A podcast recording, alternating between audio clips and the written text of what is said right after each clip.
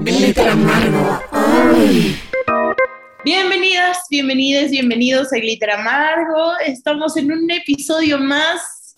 Frida Remontulet, un episodio especial. ¿Cómo estás? Hola, Alenka.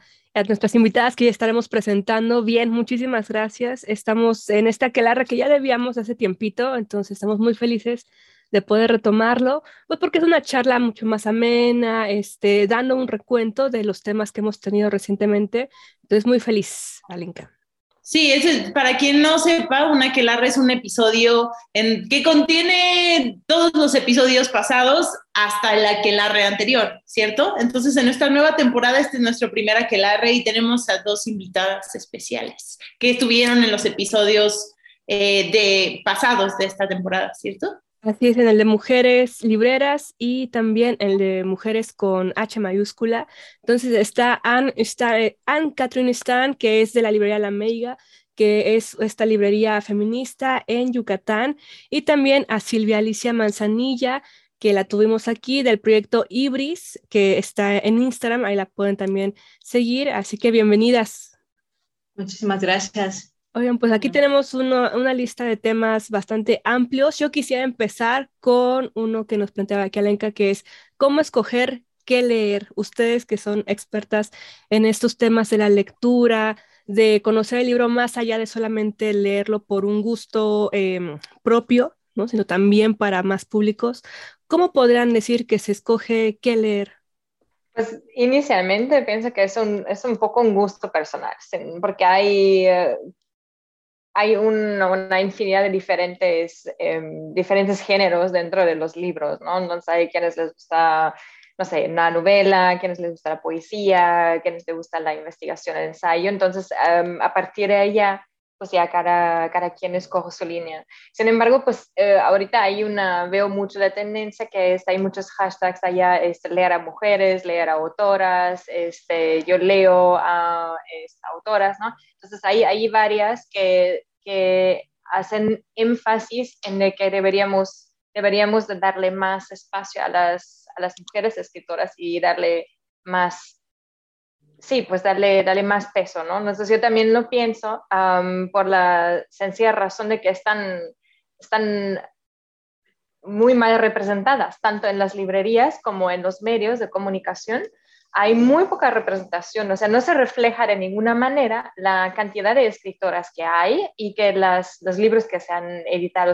No me sé los números eh, muy bien, pero en una de las, una de las charlas que que hicimos en, otro contexto, también alguien había una investigación sobre ello, de que en realidad son más mujeres que entregan, por ejemplo, manuscritos a las editoriales, pero al final quienes publican son más hombres o sea, varones, ¿no? Entonces, hay ahí una, siempre hay una, sigue habiendo un desfavorecimiento hacia las, las, mujeres autoras, ¿no? Entonces, y si hablamos todavía mujeres autoras jóvenes, mexicanas o de diferentes diversidades, escritoras de, de, la comunidad LGTBI, latinoamericana, ¿no? Entonces están muy poco representadas. O sea, normalmente vamos a las librerías y hay poquísimo, ¿no? Entonces ahí siempre nos vamos a encontrar con los grandes escritores, ¿no? Los nombres, ¿no? Porque va un poquito allá y yo les digo, pues aviéntense, o sea, tengan, no te, tengan miedo, agarren un libro que, de una autora que no conozcan y conócenla, ¿no? Una autora joven que tiene la misma edad, que escribe desde su perspectiva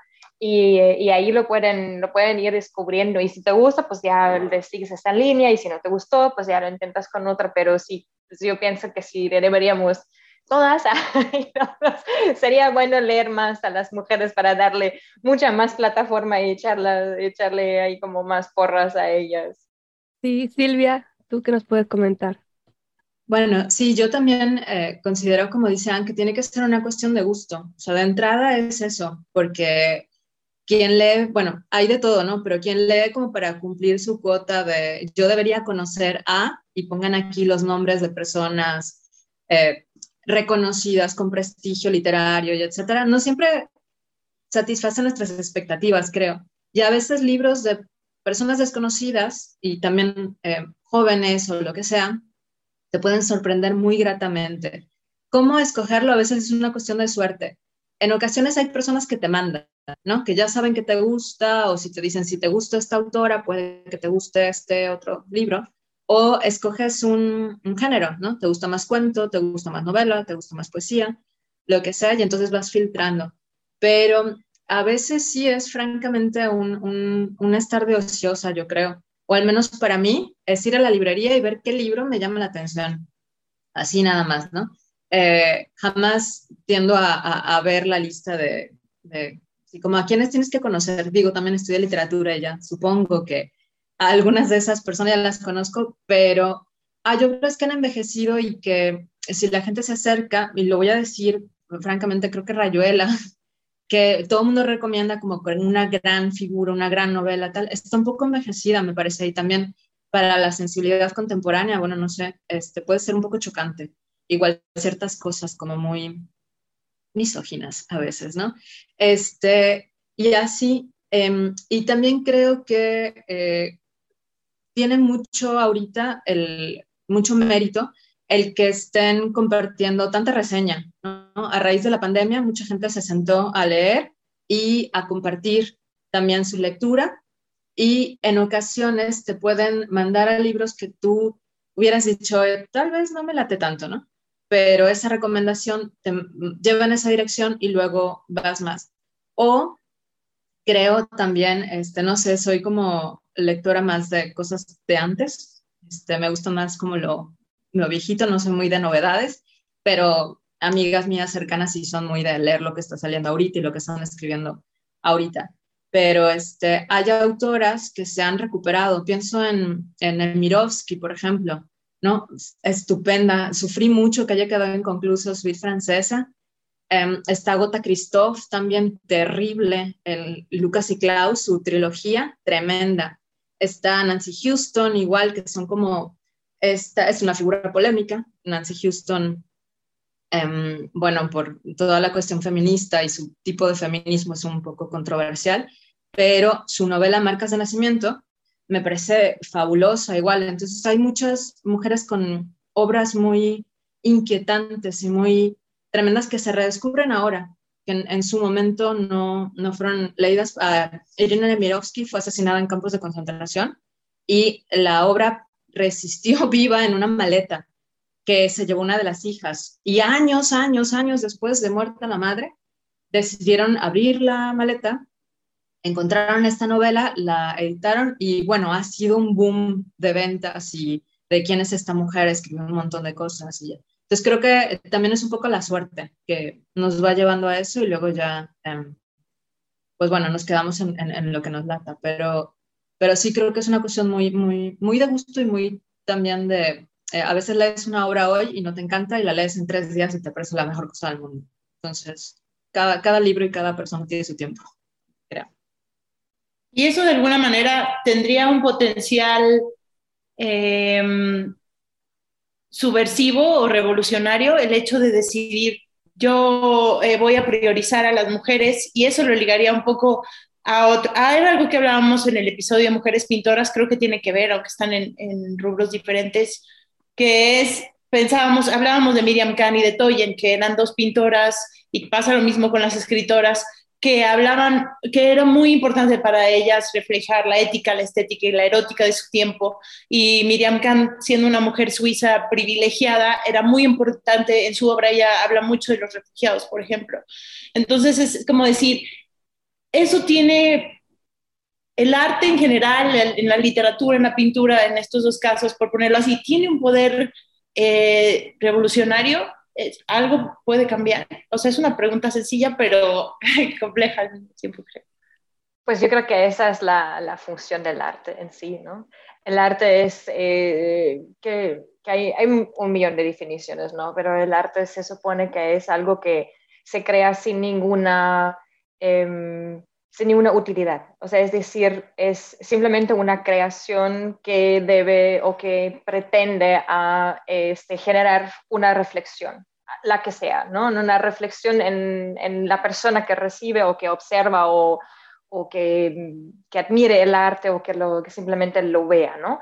Entonces, siempre para mí hay esa, esa manera, porque, y es algo que también ha sido un, un tema en, el, en, en los feminismos, eh, desde siempre que lo, lo, personal es lo político y lo que escribimos o lo que hablamos nosotras, las mujeres, sobre nuestra realidad ya en sí, es ponerlo en la mira y es darnos cuenta también que no es, no es simplemente individual, no es un problema que solo me sucede a mí, sino es un problema social, ¿no? Entonces ahí en primer lugar nos dimos cuenta de que nos estamos enfrentando a algo, ¿no? Porque las, eh, las mujeres eh, están... Um, siempre en segundo plano porque es así, ay, mm, una mujer escritora, no, mejor lee tal persona, ¿no? Entonces, em, seguimos, seguimos como um, repitiendo esos mismos patrones, ¿no? Y son muy, muy difíciles de sacarnos esto, de, este, de, cambiarnos el chip en la cabeza. Entonces, por lo consciente, sí pienso que es revolucionario en, en el sentido de que cambia la forma de pensar. Y una revolución es un cambio drástico, ¿no? No es como un cambio muy acelerado, drástico. Tal vez no es tan acelerado, tal vez es, un, es lento, ¿no? Es un cambio lento, pero sí, ahí va. Y yo pienso que, que así que, las, que la, la, perspectiva de las mujeres en el arte ha, ha, hecho una enorme aportación a ello, o sea, que lo ha, que lo ha permitido crecer y eh, abordar temas desde este otro punto de vista, desde este nuestro punto de vista, que es Ah, siempre ha sido la otra edad, ¿no? Para empezar, ¿no? De otro punto de vista, las mujeres tienen otro punto de vista, otro de quién, o sea, de, dependiendo de quién, o sea, de dónde, entonces como que no somos también la población, ¿no? Entonces, porque somos las otras, ¿no? Entonces, eso es empezando por allá, ¿no? Entonces, hay como muchas reflexiones a, ello y este, yo siempre trato de, de de, poner en el, en el enfoque las, las mujeres autoras porque porque sí, o sea, porque hay que leerlas más, porque las mismas mujeres luego, eh, si nosotras no, las, no, no leemos a, nuestras, a nuestras autoras, entonces, ¿quién lo va a hacer? No? Si nosotras no las apoyamos, a las artistas que conocemos, que tenemos cerca, los proyectos de mujeres, entonces, ¿dónde, dónde va a salir? ¿Dónde, ¿Dónde se van a generar estas redes, estos intercambios, estas reflexiones que tanto necesitamos? Porque sí hemos avanzado, pero sí nos falta un, un montón. Entonces, para mí es un, es un sí, claramente que sí. Silvia. Sí, y además estaba pensando ahora en no solo, bueno, cuando hablamos del arte, pensamos a veces en las pintoras nada más, en las escritoras, en las músicas y no tanto en el aparato, voy a decir, complejo que hay detrás, que son incluso las personas que promueven esas obras, las librerías también, eh, espacios como este, igual de difusión, son todas unas, bueno, es la red precisamente del centramado que colabora para compartir, ampliar, difundir, enriquecer también con las perspectivas diferentes las lecturas de algo. Pienso también, eh, hay muchas personas que dicen que la literatura es como un espejo, ¿no? Allí te encuentras y puedes eh, encontrar también voces que, que presentan un mundo similar al tuyo. Y está muy padre eso pero creo que también hay otras obras que te presentan justo lo que tú no eres capaz de concebir porque no eres tal o cual persona o no vives en tal o cual lugar, no estás en esta situación y te ayuda a tener una sensibilidad, me parece, para poder entender incluso, aunque no se trate de que tú cambies y te vuelvas, es otra cosa, pero sí el, humanizar más puntos de vista, posiciones, eh, claro, ¿no? Hay como un montón de aristas en todo esto, pero posiciones que tú hubieras dicho, yo jamás haría esto. Y cuando te presentan toda la complejidad de las situaciones que llevaron a alguien a hacer algo, igual y dices, bueno, ok, lo entiendo. Hay cosas que no se justifican, evidentemente, pero puedes entender un poco y no, no ver solo un, un fallo, una acción que tú reprobarías, sino un ser humano en una circunstancia, no sé, entonces, me gusta pensar también como en la literatura como una ventana, igual, no solo un espejo, sino una ventana que te permite ver más allá y algo que no está en tu, en tu horizonte, pues. Entonces, creo que es muy interesante también como este aspecto revolucionario del que hablaba Salenka, que se ha dado de diferentes maneras también y como, eh, Anne, en tu episodio hablabas igual de eh, lo complejo que es en ocasiones conseguir un repertorio, un catálogo de autoras, porque de lo que hay disponible hay que ir a ver qué se puede, o sea, qué está hecho por autoras y de eso que puedes conseguir y luego todo como la dificultad que puedes traer y etcétera, para que encuentre un público. Pero creo que es igual ese, esa misma labor la que hace que el arte nos, nos conecte más con las personas, eh, con otras personas, pues. Y eh, en la misma línea, cuando decías lo del arte que no, no, es necesariamente productivo, no en el sentido que conocemos la, la, productividad, ¿no? Lo mencionaban igual cuando hablaban de la nueva normalidad y de esta ansiedad social también por llegar y que se detuvo el proceso de la producción y cuánta gente se quedó sin trabajo y tuvo que hallar nuevas formas de, o sea, eso es lo que creo que a final de cuentas nos da el arte y nos dan ciertas crisis, encontrar nuevas maneras de estar en el mundo, ya sea para nosotras o para personas alrededor, o en, entender esas maneras de estar en el mundo. Entonces creo que eso es como una, una gran forma de eh, mirar la diversidad humana, todo su esplendor, creo lo mencionas, hay que también están estos temas, hay, hay momentos en que ciertas escritoras, por, bueno, hablando de, mujeres, eh, son un, hito, una cuestión revolucionaria en, en algún momento y que tiempo después, digo, esto pasa con todas las personas, como tú mencionas en el arte, pero enfocándonos en, en mujeres, eh, lo lees a la fecha y dices, bueno, tal vez ya tiene cierta, este, eh, bueno, sí, tal vez ya caducó en cierto sentido, pero aún así te da una lectura, ¿no? Y te permite analizar esos tiempos, ver cómo está funcionando ahora. Por ejemplo, ahorita tengo el ejemplo de Virginia Woolf, ¿no? Con una habitación propia, en el cual parece entonces era como de, evidentemente, o sea, lo que ella estaba planteando es eso, ¿no? Un espacio en el cual la mujer pueda sentirse libre para poder escribir, para poder este, desarrollarse y no estar solamente pensando en las labores eh, domésticas, en fin, varias cosas que se les han eh, puesto, pero a la fecha tal vez se podría leer como, bueno, también nos escribe desde un privilegio donde evidentemente no todas pueden tener un espacio propio, un escritorio, un, un momento en su día para poder sentarse y decir, me desconecto y hago lo que yo quiero hacer, ¿no? Entonces creo que en ese sentido también nos permite leer esas cuestiones y también eh, traducirlas en, bueno, finalmente en tu realidad también te puede eh, nutrir de alguna forma, ¿no? Y eso también catapultar nuevas lecturas y escrituras también. Sí, Silvia.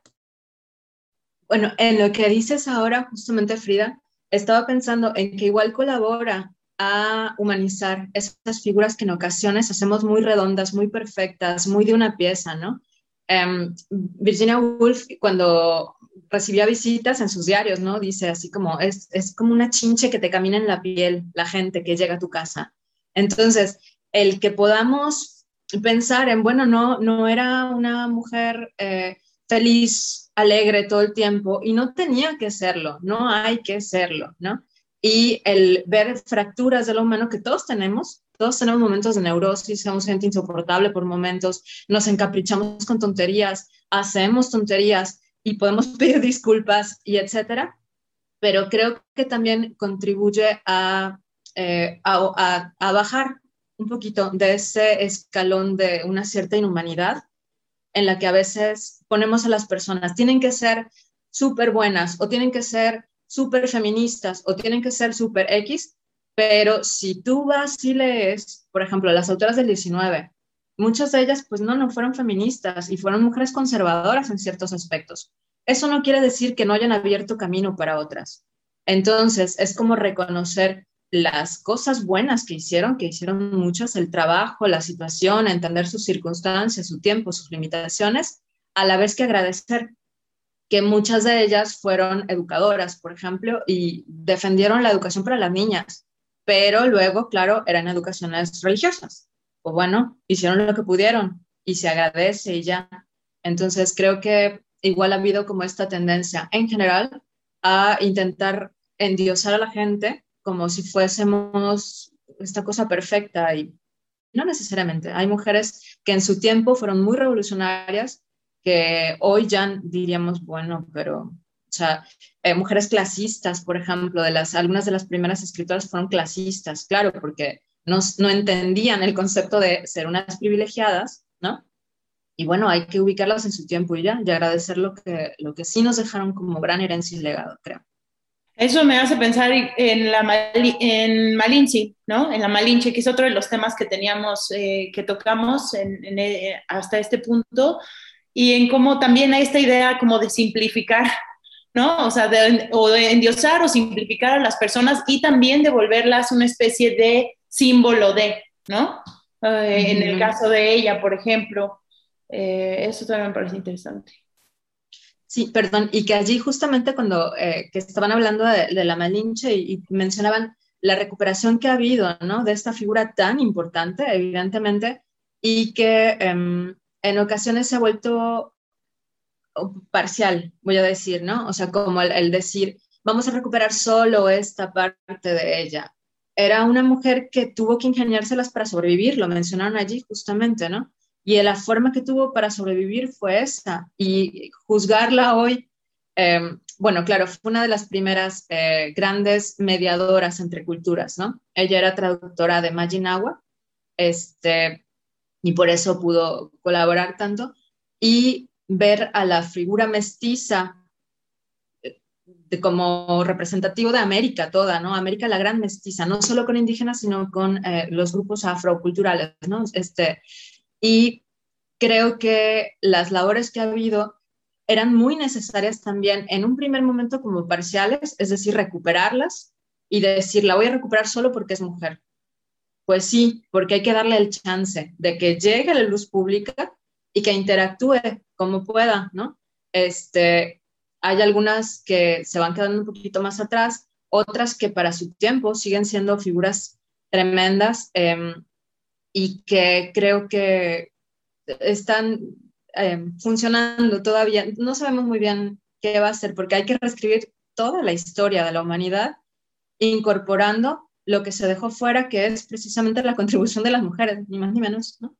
Pero Sí, y ahorita pasando a este tema, bueno, de una u otra forma tocamos la cuestión de em, famoso de la cancelación, ¿no? De no cancelar nada más em, de forma sesgada, sino también poder ver estas, estos matices que tiene una persona, como tú lo mencionabas, Silvia, no nada más tener la endiosada o ahí en un mostrador, ¿no? Como de la perfección, sino saber que tienen eh, pertenecen a tiempos, pertenecen a ciertas culturas, a ciertas eh, cuestiones sociales que claramente si ahorita en este tiempo se, se, cometen ya con este conocimiento, pues es que podríamos entrar en otro debate, ¿no?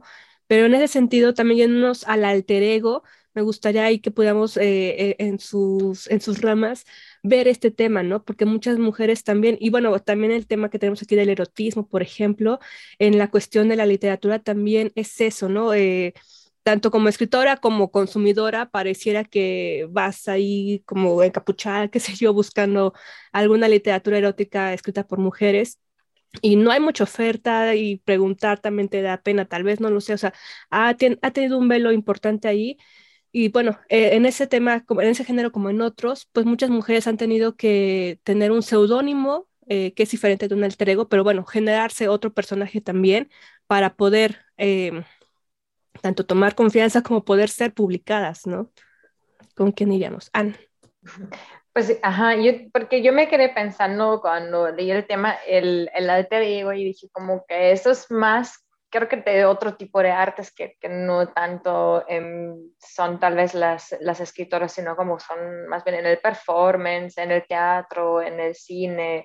Em, yo creo que eso se mucho, mucho más y en en las escritoras sería, de verdad, sería más, más común ver un seudónimo, porque claro que en un momento histórico no podían escribir, o sea, no podían publicar, era prohibido, o sea, no podían, no había manera que iban a publicar a una mujer, así tal y cual, ¿no? Entonces, si nos preguntamos eso, también siempre lo pongo en el, eh, en, en, la balanza cuando, eh, cuando, cuando, consideramos vamos a leer mujeres o porque, las, porque hay tan pocas mujeres, ¿no? Eh, pues claro, porque cuántos, cuánto tiempo llevamos teniendo realmente acceso a ello, ¿no? Cuánto tiempo llevamos las mujeres que podemos ir a la universidad, que podemos tener educación superior, que podemos escribir un libro y que nos podemos publicar, que podemos tener una cuenta en el banco propia, ¿no? Entonces, y mucho de eso, voy a redondear, pero voy a regresar a Virginia Woolf, yo creo que de, eso se trata. Ella está diciendo que realmente sí necesitamos un cuarto propio porque nunca nos han dado la importancia, ni nosotras mismas le hemos dado la importancia, siempre todos para todos los demás.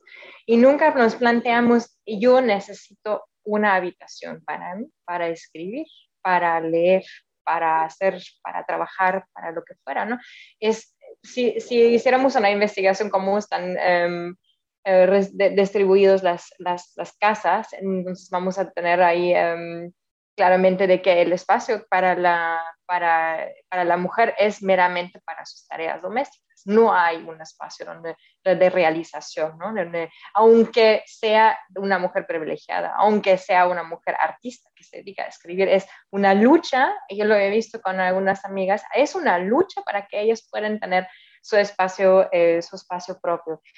Y ahora, regresando a la, a la, primera, entonces el seudónimo es, eh, era más común en este, en este entonces para que las mujeres pudieran realmente empezar a publicar, que para mí me parece enormemente valioso. O sea, yo no me imagino estar viviendo en un tiempo en lo cual no, no está ya mal visto que escribes, o sea, casi, casi como que, que no puedes, ¿no? Entonces, y, lo haces y aún así logras hacerlo, logras de alguna forma hacer contacto para que te publiquen usando un, un seudónimo masculino. Me parece increíblemente valiente esto, o sea, que no, parece tan sencillo, ¿no? Lo leemos, ah, ok, ya publicó bajo otro nombre. No, no era nada más así como, ah, voy a sentarme con el editor, ah, me gustaría tener un nombre ahí en el libro que suene más interesante, ¿no? Más llamativo, ¿no? Que era, era, era seguramente era súper difícil, súper hasta peligroso seguramente, ¿no? Entonces no lo hemos ni siquiera visto desde, desde allá y, no, no, le hemos dado el, el, el valor que es, ¿no? Y el alter ego, yo, yo la verdad me quedé así, no sé, a ver si me puedes ayudar, porque yo no conozco, de verdad, es que no he encontrado que yo podría decir escritoras que tengan un alter ego. Mm, me recuerda solo de... Em, Ay, ahorita me acuerdo del nombre, pero em, solo conozco una que es, pero que hace más eh, también performance, es como más arte performática em, en ese sentido. Entonces ahí sí lo conozco más, pero así, escritoras tal y cual, difícilmente.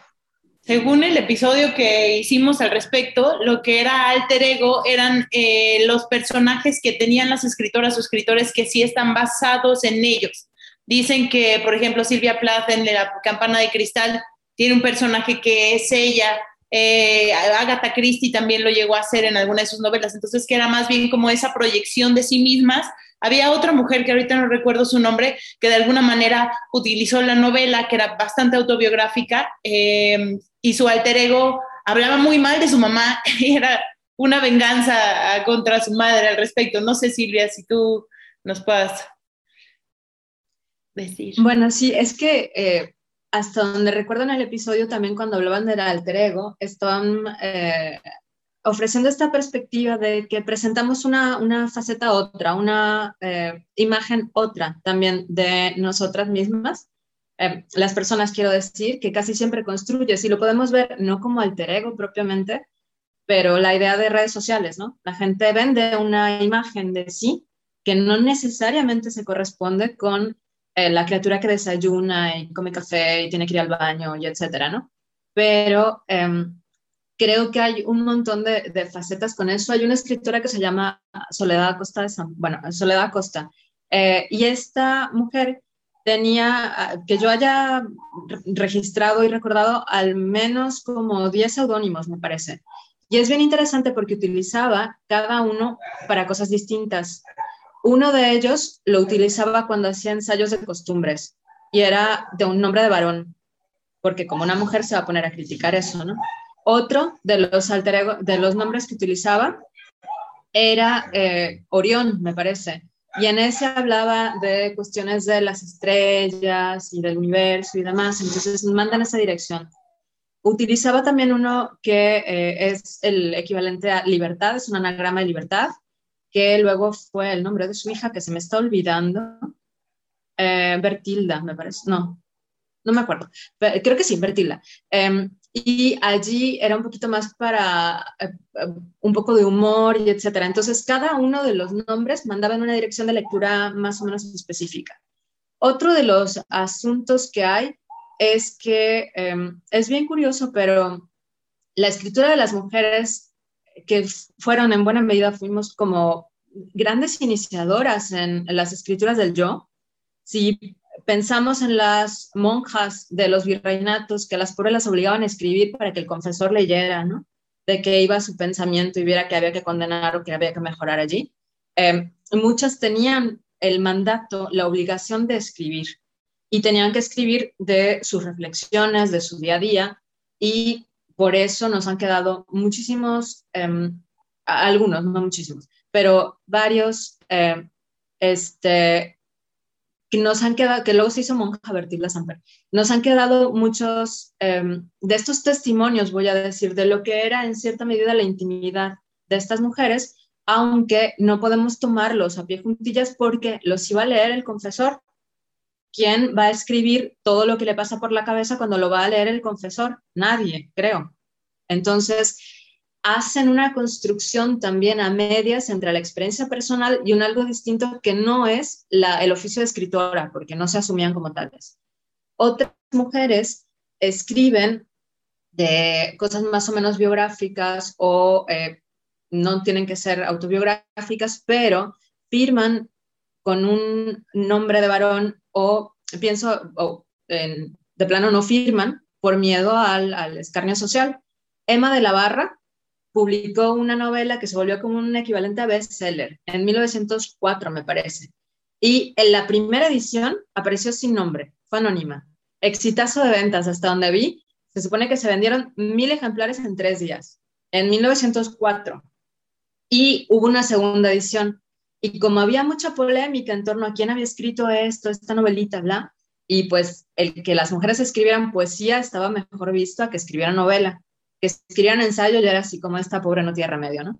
Y la firmó como César Doyen.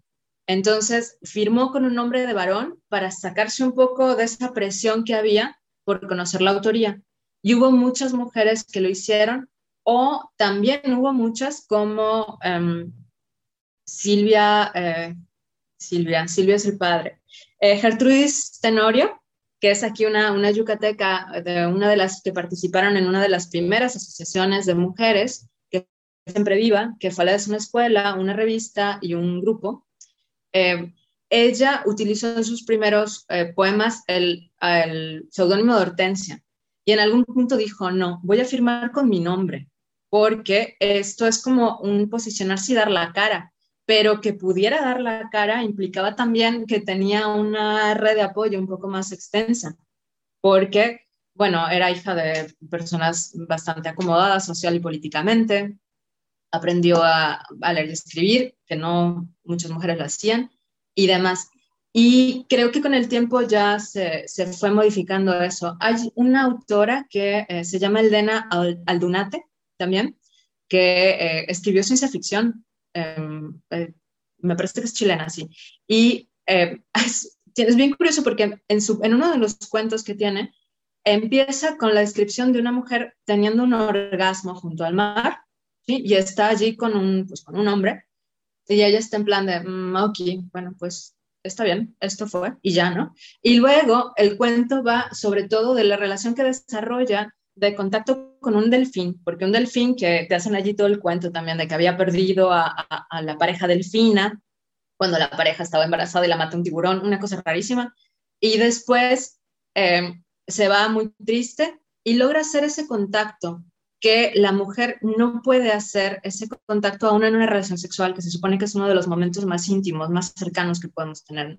Entonces está súper interesante cómo las mujeres están marcando también esta línea no voy a decir así como tan en plan de no de antiespecista o lo que sea, sino más como formas otras también de relacionarnos y de concebir. Hablaban de erotismo, de sexualidad, y es muy diferente de cómo se vive desde la perspectiva de muchas mujeres que descubren su cuerpo y que lo enuncian en, em, en, poesía, en, en novela o lo que sea, y que es el cuerpo para el gozo propio, a diferencia de cuando está escrito por los varones, ¿no? Pienso también en esta escritora que se llama Arabella Salaberry, que tiene una serie de poemas eróticos muy, muy hermosos. Y son eso, el, gozar, el disfrutar del propio cuerpo. Durante muchísimos años, aquello hubiese sido escándalo absoluto. Y ahora ya se abrió un poquito más, ¿no? Todavía algunas personas dicen así, ay, ¿cómo te gusta la literatura erótica, no? Qué, qué penita. ¿Cuál es el apellido, Arabella? ¿Cuál? Eh, ¿De Arabella Salaberry o de la otra? a Salaberry, sí. Este, y bueno, entonces ahorita ya hay un poquito más también de este, hacernos el paro entre todas, de esta forma igual de, de no juzgar a la otra y de apoyar precisamente eh, a las que se están atreviendo a hacer lo que antes no hacían por miedo al repudio social. ¿No? Entonces creo que ese es uno de los cambios que se ha habido, me parece. Perfecto. Pues vamos a ir dando cierre a este aquelarre, Alenka, si quisieras elegir con, cuál ir cerrando. Pues yo, antes de eso, me gustaría muy rápido nada más saber qué, qué literatura erótica, qué nos recomendarían ustedes, que algún, un par, dos o tres eh, cuentos de literatura erótica. O poesía también, además de Arabella que mencionaste ahorita. No sé, ¿qué recomendaciones nos darían? Quien escuche. Y de, de, mm, especialmente de erótica no, no tengo una recomendación, pero este, por ejemplo, Olivia Terova tiene en, en su libro que es de cuentos Respirar bajo el agua, tiene varios relatos de varias mujeres, eh, son cortos, este, de varias mujeres de diferentes edades, y hay uno que, que aborda este tema, ¿no? Que me parece también bien logrado. En, general, este libro me, me, gusta mucho, se lo recomiendo. Olivia Terova, Respirar bajo el agua. Eh, es una de las, de las escritoras jóvenes mexicanas que, que me gusta mucho recomendar y eh, y sí, generalmente le gusta. También está Abril Poza, está Ave Barrera, está Isabel Zapata, este, Valeria Luiselli, ¿no? Entonces ahí, ahí hay muchísimas, muchísimas escritoras em, que hay que, hay por escribir, yo no me doy abasto en seguir leyendo para, para realmente, sí, me preguntan, ¿ya leíste todas? Y yo, no, pues ahí voy, ahí voy, ¿no? Entonces esto sea alguno que te puedo recomendar así um, rápido, pero ya, ahí te lo, te lo dejo a Silvia para que nos des más este, más recomendaciones? La verdad es que tampoco sabría decir exactamente. Ahorita la ver, ver es la que se me ocurre. Este, soy más lectora de eh, cosas eh, que, que, sacudan más que, que, cosas que se disfruten, yo creo.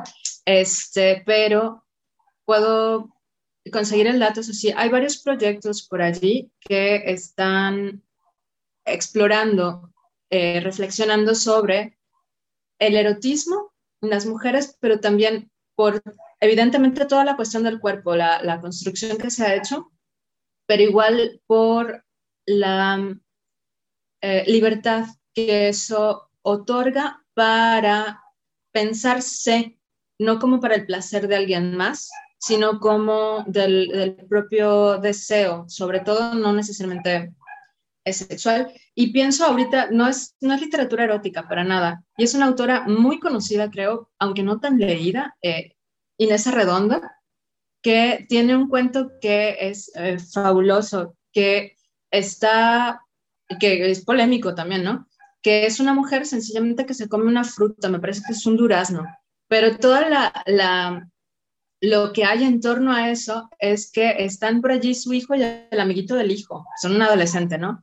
Entonces, toda la connotación que hay y cómo construye esa cuestión del deseo no dicho, me parece tremendo y fabuloso. Pero eh, prometo averiguar y hacer algunas recomendaciones más de utilidad. Creo que está también Rosa María Rofiel, pero es muy difícil conseguir. Creo que ella también tiene ahí algunas cosillas entonces las hemos anotado para también recomendarlo en redes, así que síganos también por allá en Literamargo y aprovechar también para que nos puedan dar sus Instagram, por favor, Ann, con la Mega. Sí, es um, Librería La Mega. Ahí nos pueden encontrar en Instagram y en Facebook. Perfecto. Silvia, danos tus redes. Bueno, el, el, proyecto que tengo ahora, precisamente de recuperación de eh, obras de escritoras, está como ibris.mx en Instagram y en todo lo demás. Y si no, pueden seguir Glitter Amargo o seguir la Mega, ir a ver a sus seguidores, y ahí estoy también. Entonces, ruta que pueden hacer para conectar. Perfecto, con H, eh, Ibris, entonces ahí. Con H, sí, H, Y, sí, me lucí. H, Y, B alta, R, I, S, punto MX. Perfecto. Ahorita estaba recientemente leyendo un, un, libro de cuentos de Yael Weiss, que es Las cícadas, de editorial Elefanta. Este, y también Yael Weiss tiene un, si, no, si bien no toda su literatura es de erotismo, sí tiene una parte importante, ¿no? Y en una exploración más contemporánea, entonces creo que sería una buena recomendación. También en su libro de Hematoma, entonces ahí tiene cuentos que, que puedan ir en esa temática del erotismo pues sí, autodescubierto, ¿no? A partir de varias cosas que suceden en el día a día. Vale.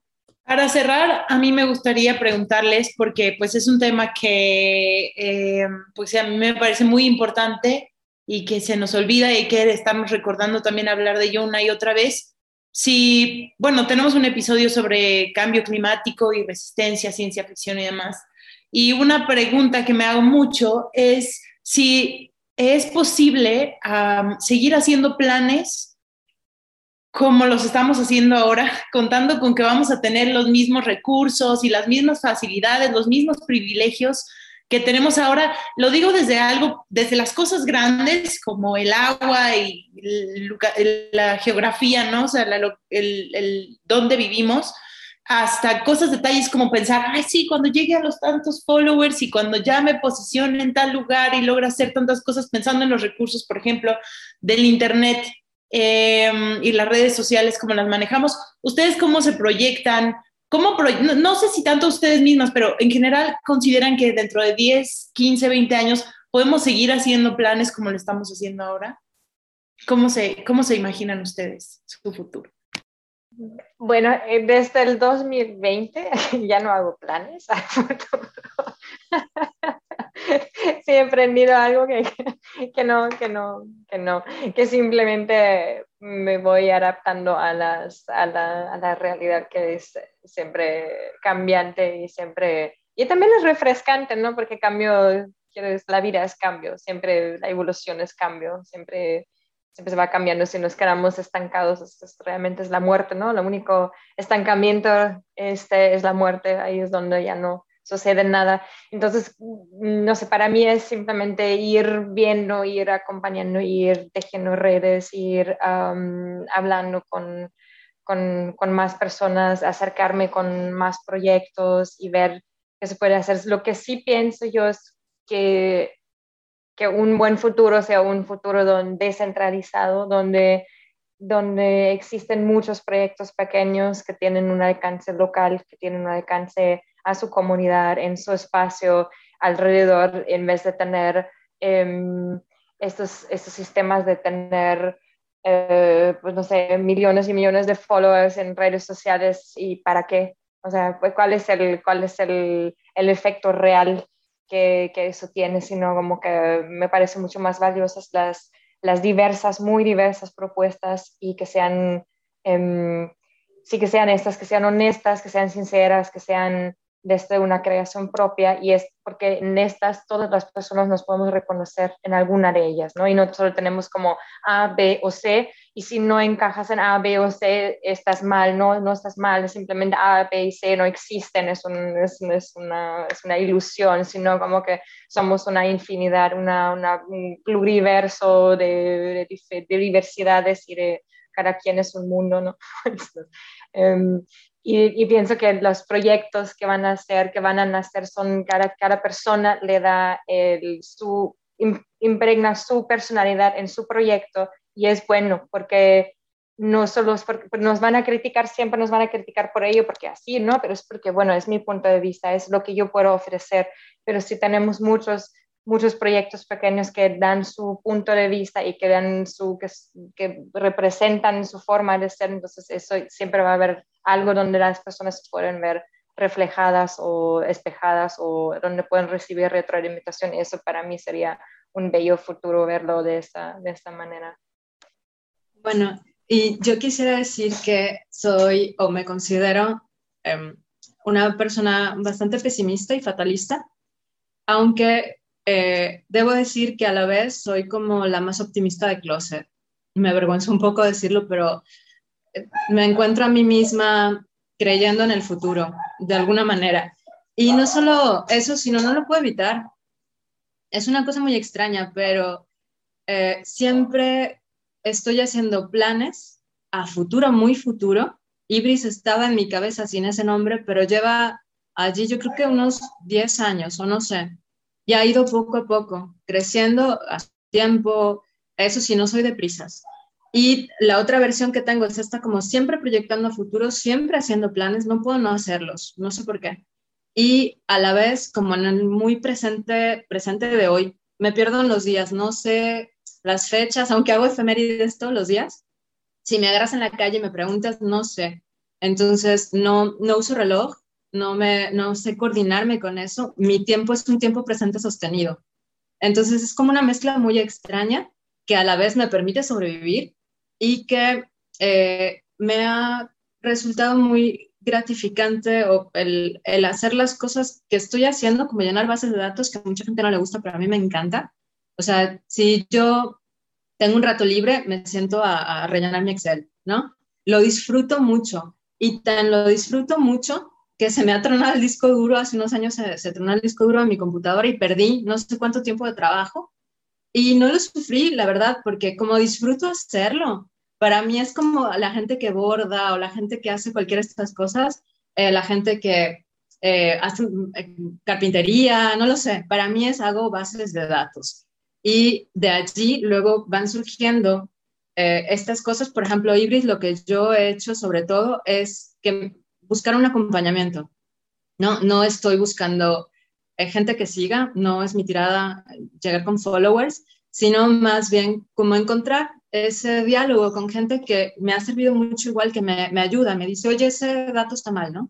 O em, ya conoces a esta autora, o que eh, participan, que no lo sé, de, diferentes maneras, y sobre todo es como creo, ese, ese ir en compañía, y es lo que, es lo que disfruto. Entonces, em, planes a futuro, yo creo que algunas personas eh, funcionan mejor cuando no los hacen para que no se les vengan abajo y otras personas funcionan mejor aunque sepan que eso es como un, un faro, es una guía nada más, no una cosa que vas a trazar de, hoy estoy cinco metros más cerca, ¿no?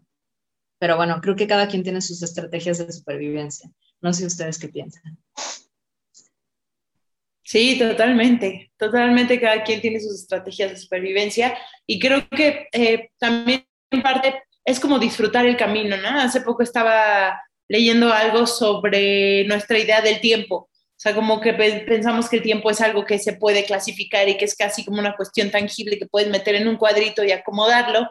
Pero un amigo me dijo que esa es la visión aristotélica del tiempo hoy, ¿no? O sea, porque yo le estaba hablando de eso.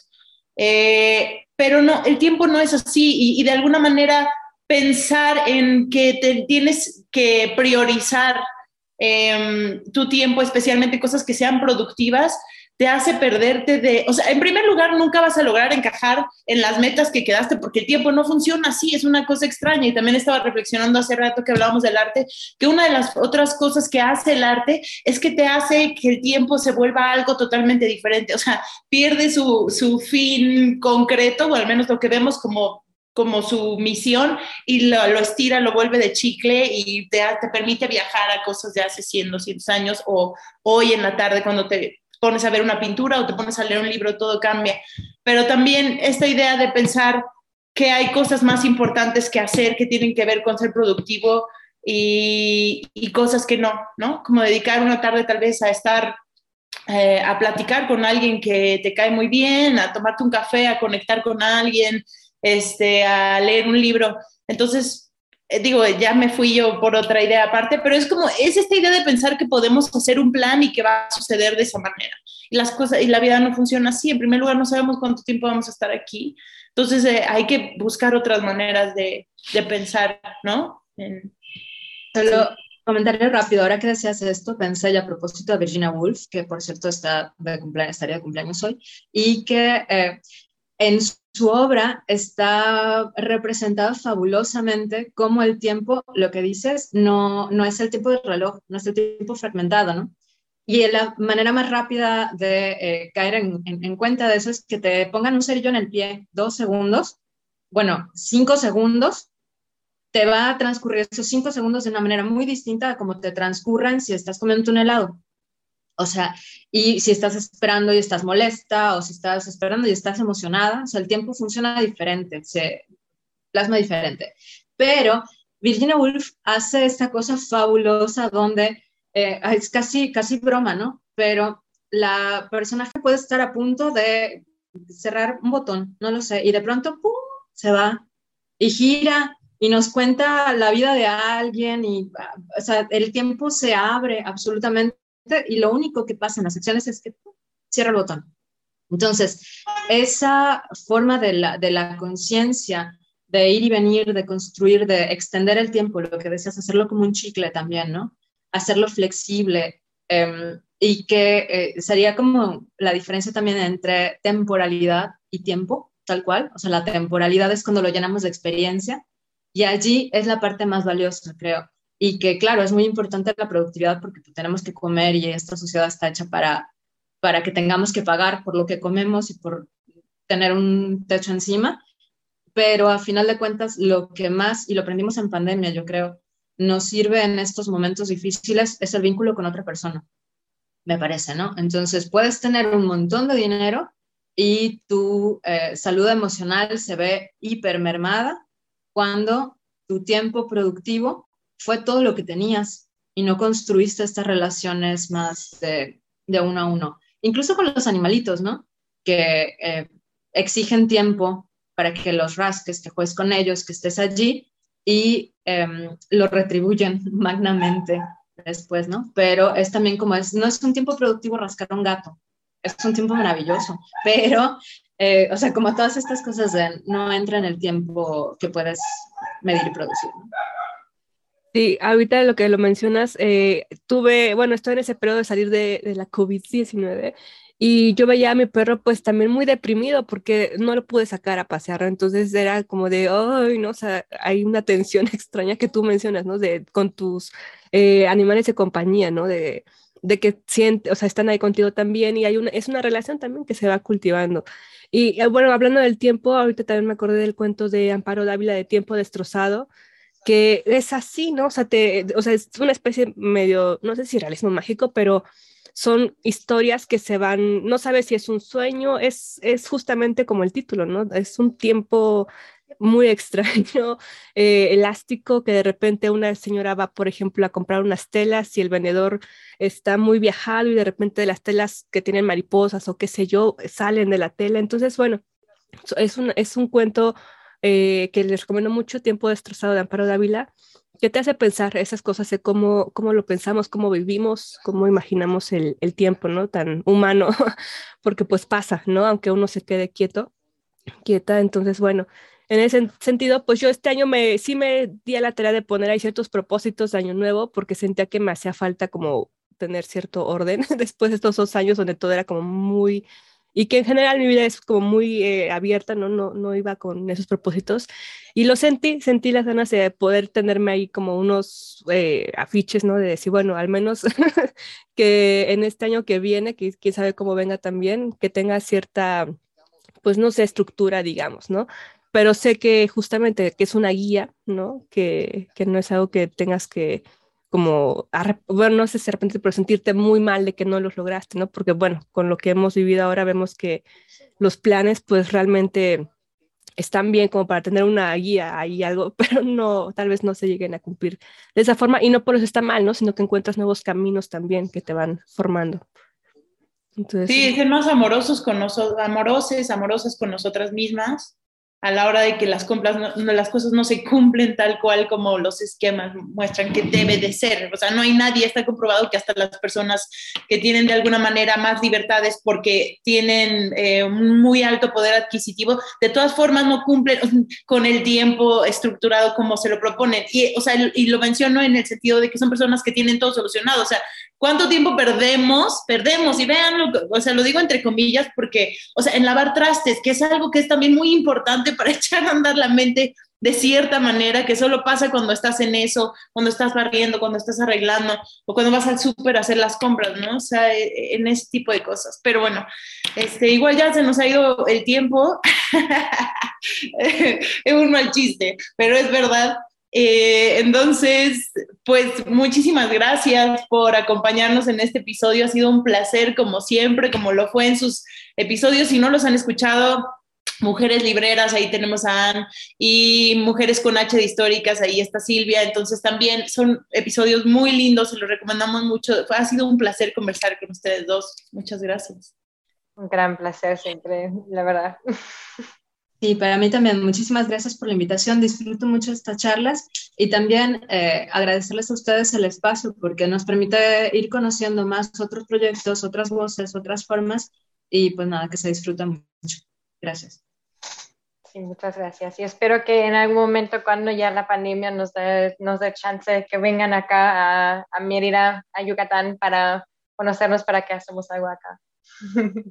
Sí, sí queremos. gracias por la invitación. Frida. muchas gracias, muchas gracias a, a, las tres, muchísimas gracias por seguir haciendo estos lazos y bueno, pues seguimos acá en contacto, síganos en Twitter Amargo, también en La Mega y en Ibris, eh, les haremos todas las referencias en las redes y bueno, seguimos eh, en esta línea de contacto. Muchísimas gracias. Esto fue Glitter Amargo, nos vemos a la próxima. Glitter Amargo.